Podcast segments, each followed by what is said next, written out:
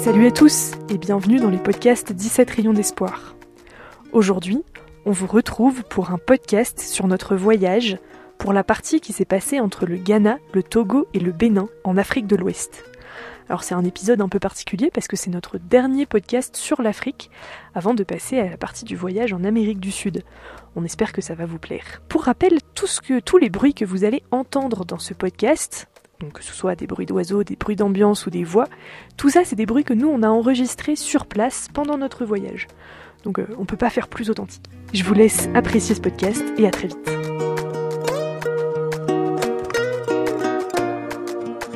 Alors euh, après être arrivé euh, en bus à Accra, la capitale du Ghana, on la quitte à vélo et, euh, et c'est un miracle parce que c'est quand même euh, une, grande ville avec une grosse agglomération, donc pas très pratique à vélo, mais on trouve une piste cyclable. Et c'est la première piste cyclable de notre voyage en Afrique de l'Ouest. Et du coup, on arrive à sortir de, la, de Accra sans aucun problème, en évitant euh, tous les embouteillages et toute la circulation un peu difficile. super tonique super tonique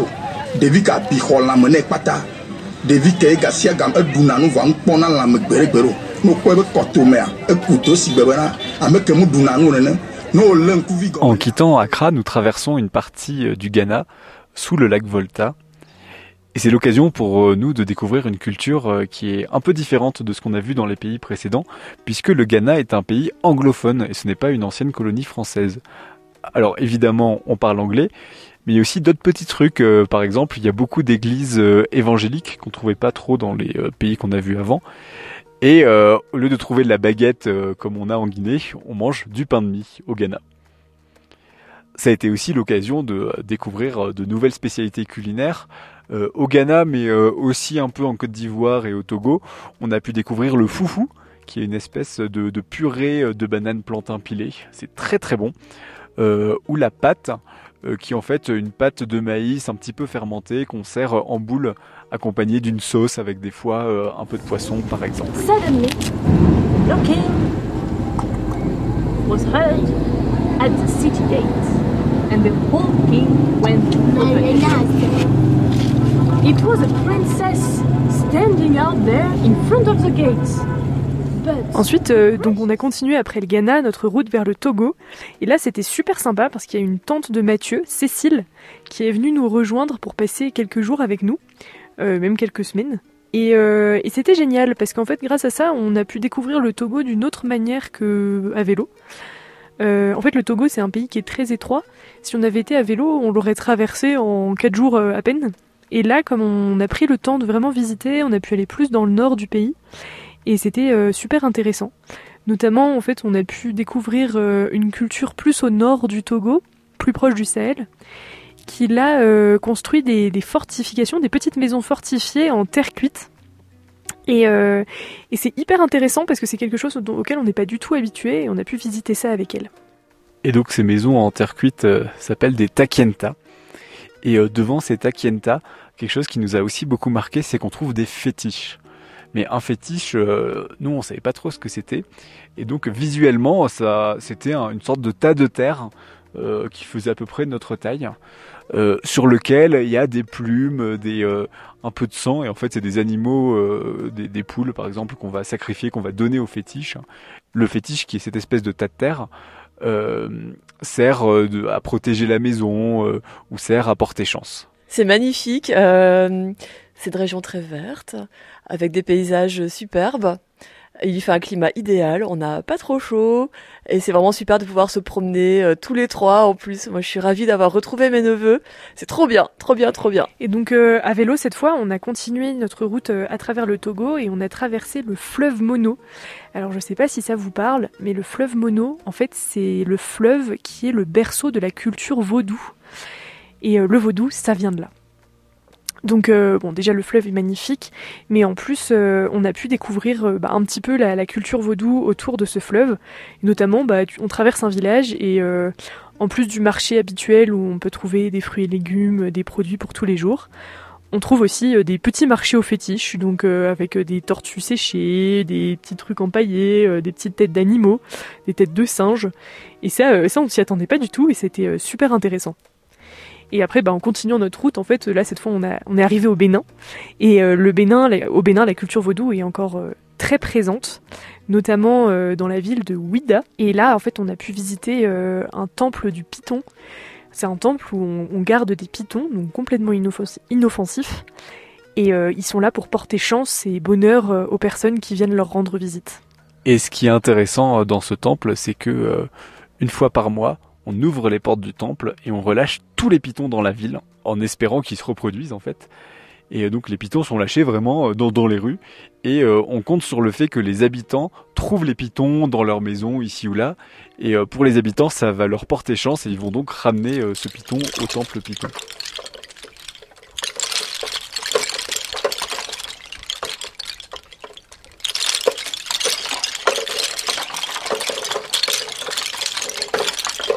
Alors toutes ces découvertes culturelles, toutes ces rencontres, on, les consigne en fait sur nos petits carnets. On a chacun un, carnet euh, sur lequel on passe beaucoup de temps pour écrire, pour décrire tout ce qu'on a, tout ce qu'on a pu vivre. Alors moi, c'est un carnet euh, qui est très euh, très descriptif où j'écris beaucoup. Astrid, c'est un peu différent. Moi j'écris pas mal aussi, mais euh, je fais aussi des petits dessins. Euh, d'une part parce que j'aime bien dessiner, je trouve ça sympa. Et en plus parce que ça me permet euh, d'essayer de me souvenir de choses que j'ai vues ou de les visualiser un peu différemment que par la photo, mais par le dessin. Et ces carnets, on les remplit surtout pendant les pauses midi. Alors c'est vrai que les pauses midi, elles peuvent paraître très très longues, hein, puisque en Afrique c'est à peu près entre 10h30 et 16h qu'on fait une pause. Euh, déjà parce qu'il fait très chaud et qu'on n'arrive pas beaucoup euh, à pédaler et que euh, on a besoin de se reposer aussi puisque comme on dort le soir dans les villages, on a aussi besoin de temps un peu pour nous. on passe moins de temps à sociabiliser avec les personnes qu'on rencontre. Et donc ces pauses midi sont l'occasion pour nous de remplir les carnets, de dormir, de préparer un petit peu les podcasts. tout ça pour reprendre le vélo en forme et aussi être en forme le soir pour faire toutes ces belles rencontres.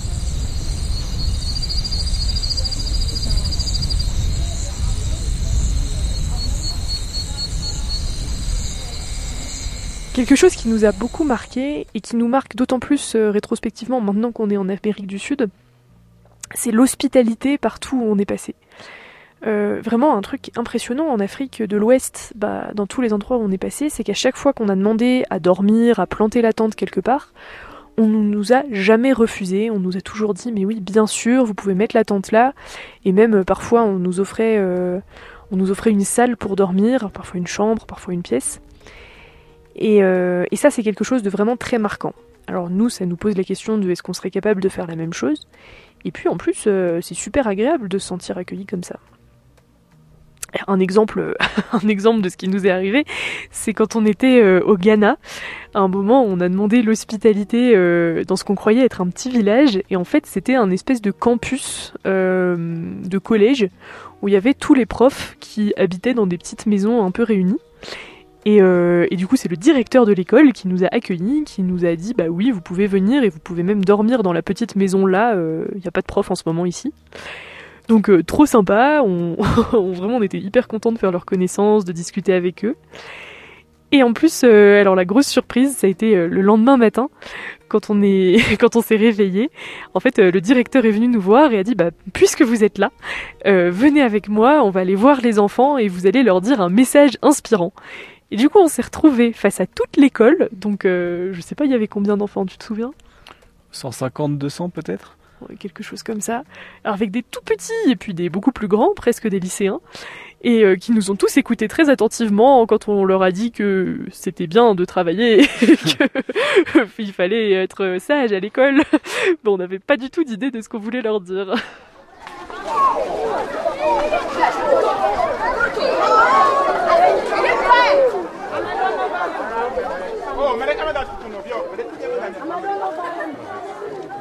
Mais le fait de se faire accueillir euh, tous les soirs chez les habitants, ça, ça nous a quand même renvoyé à la figure l'énorme différence de, niveau de vie et de richesse qu'on peut avoir, euh, puisque même avec euh, bah, juste un vélo, une tente et des habits, on, se sentait beaucoup beaucoup plus riche que tous les habitants chez lesquels on pouvait dormir. Alors euh, ça, pose des questions. Euh, des fois, dans, des familles très pauvres, euh, on donnait un petit peu d'argent pour pour rembourser, par exemple, le repas qu'on nous avait donné. On le faisait pas systématiquement. On savait pas trop comment se positionner. Et c'est vrai que cette aventure en Afrique nous a quand même posé la question de la légitimité à faire ce qu'on faisait, la légitimité à être ici, à aller chez l'habitant. Est-ce que d'une certaine manière, on n'est pas en train de profiter des gens chez lesquels on dort? En même temps, euh, nous, ça nous fait une ouverture culturelle qui est intéressante. On n'a pas du tout résolu cette question, euh, mais c'est vrai que se retrouver en tant que Français dans des anciennes colonies françaises, en étant plus riche que les gens chez qui on dort, euh, ça nous a quand même fait pas mal réfléchir et ça n'a pas tous les jours été facile. Cette figure du français qu'on renvoie aux gens, en fait, elle est particulièrement marquante chez les enfants, parce que pour beaucoup d'entre eux, c'est la première fois qu'ils voient un blanc et autre qu'à la télé. Et du coup, bah, nous, on n'était pas trop prêts à ça.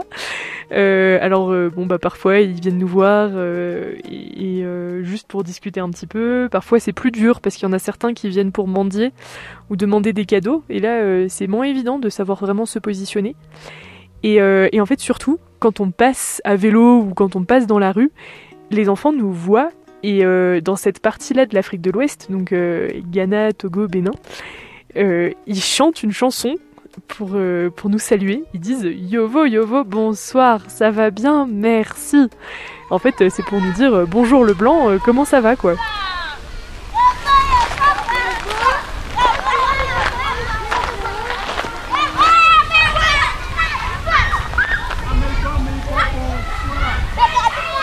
Mais pendant tout notre voyage en Afrique, voir des enfants qui demandent très régulièrement des cadeaux, c'est pas facile parce que on n'est pas venu pour ça. Et quelque chose qui nous a marqué quand même, c'est que sur la fin du voyage, on est arrivé dans une zone plus touristique, on a vu plus de Français euh, en voyage. Et euh, il y en avait pas mal qui venaient dans des séjours euh, dits humanitaires. et qui venaient avec des cahiers et des stylos dans leurs valises pour distribuer aux petits enfants dans les villages. Nous, ça nous a un peu choqués parce que euh, ça crée euh, une relation qui nous semblait un peu malsaine entre euh, les touristes blancs et, les, populations locales, d'autant plus que des cahiers des stylos, on en trouve très bien dans les boutiques en Afrique il n'y a pas forcément besoin de les amener de France. Et donc, voir ces gens distribuant des cadeaux, ce qui crée une, une, sorte de posture de dépendance, ça nous a paru bizarre, d'autant plus que pendant tout notre trajet en Afrique, on nous avait demandé très très souvent des cadeaux et que nous, on n'était pas là pour en donner.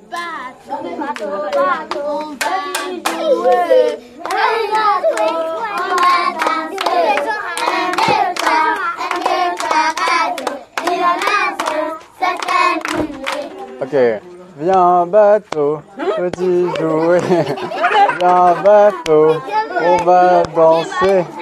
1, 2, 3, 1, 2, 3, 4, viens danser c'est terminé. Ah. Plus on continuait de rouler vers le Bénin, et plus il a commencé à faire vraiment chaud. En fait, ça c'est parce qu'on s'approchait vraiment de la saison des pluies. Euh, alors même si elle était un petit peu détraquée et qu'il pleuvait pas autant qu'il aurait dû, euh, il y a eu quand même des très belles averses.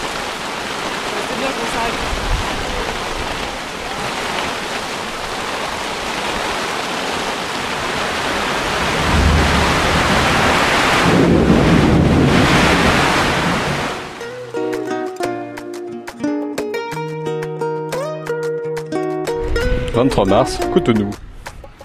On l'a fait T'as saturé là On l'a fait On l'a fait C'est un truc de ouf Je pense que moi je réalise pas encore. En arrivant à Cotonou, j'avoue que j'ai été très ému. C'est quand même euh, une grosse étape qu'on avait réussi à franchir. Et euh, je pense que se rendre compte qu'on était vraiment arrivé jusqu'au bout, c'était quelque chose d'incroyable et euh, qui m'a vraiment saisi aux tripes. Alors cette arrivée à Cotonou, c'était l'occasion de nous projeter vraiment dans, la suite de notre voyage. Parce que là, du coup, ça faisait 5 mois qu'on roulait à vélo en Afrique de l'Ouest, et il nous reste quand même euh, bah, quasiment la même durée, mais cette fois en Amérique du Sud. Et du coup, euh, bah, c'était le moment de se projeter un peu plus sur cette aventure qui nous attendait, qui était euh, presque une deuxième aventure dans notre voyage. Et là, on a pris le temps ensemble de réfléchir à comment on envisageait ces 5 mois, par où on voulait passer, quels étaient les, lieux emblématiques qu'on avait envie de voir, le type d'association qu'on voulait rencontrer pour faire nos podcasts. Et tout ça, euh, ça nous a permis de bien rêver et de bien se projeter pour avoir envie de continuer sur ces cinq mois en, Amérique du Sud et notamment en Bolivie. Et après la suite du voyage, euh, et ben nous on a aussi commencé à réfléchir à la fin du voyage, donc à notre retour en France. Alors c'est vrai que cinq mois avant la fin du voyage, c'est quand même super tôt, hein. mais nous si on a fait ça, c'est aussi parce que d'une part on aime beaucoup rêver, ensemble à ce, que, ce qui nous attend, mais d'autre part aussi parce que euh, ça nous permet comme ça d'envisager de manière très sereine le retour et sans l'appréhender en se disant qu'on a aussi des beaux projets qui nous attendent, euh, notamment chercher un nouveau travail, revoir la famille, etc. Et ça, euh, ça c'est super sympa aussi.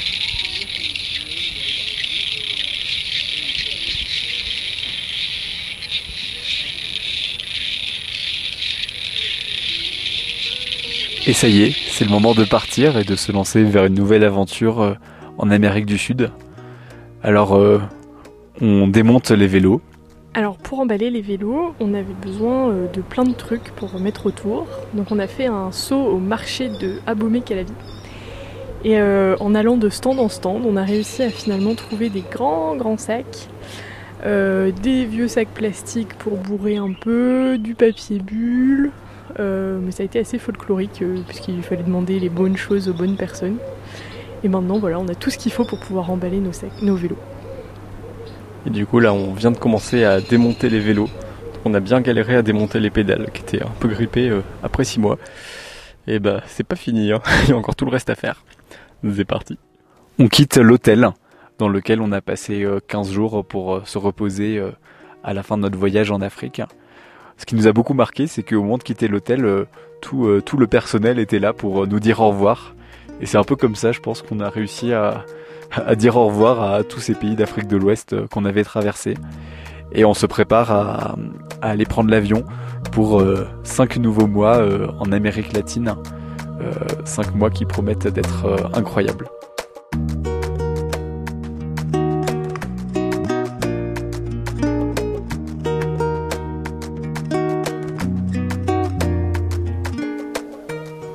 Deux mois après avoir quitté l'Afrique, ce qui est encore incroyable, c'est qu'on a le WhatsApp de pas mal de gens chez qui on a dormi en Afrique et qu'on continue à s'échanger des messages réguliers. Et ça, c'est vraiment chouette. C'est la fin de ce podcast, euh, on espère qu'il vous a plu. Encore une fois, un immense merci à François Derrida euh, pour euh, la musique qui nous accompagne en ce moment. Si jamais vous voulez voir quelques images de notre aventure en plus de nous écouter, euh, n'hésitez pas à aller faire un petit tour sur Instagram sur le compte 17 rayons d'espoir où vous pourrez voir euh, quelques petites photos de nos aventures en Afrique et maintenant en Bolivie de là où nous enregistrons le podcast actuellement. Un grand merci pour votre fidélité et à bientôt.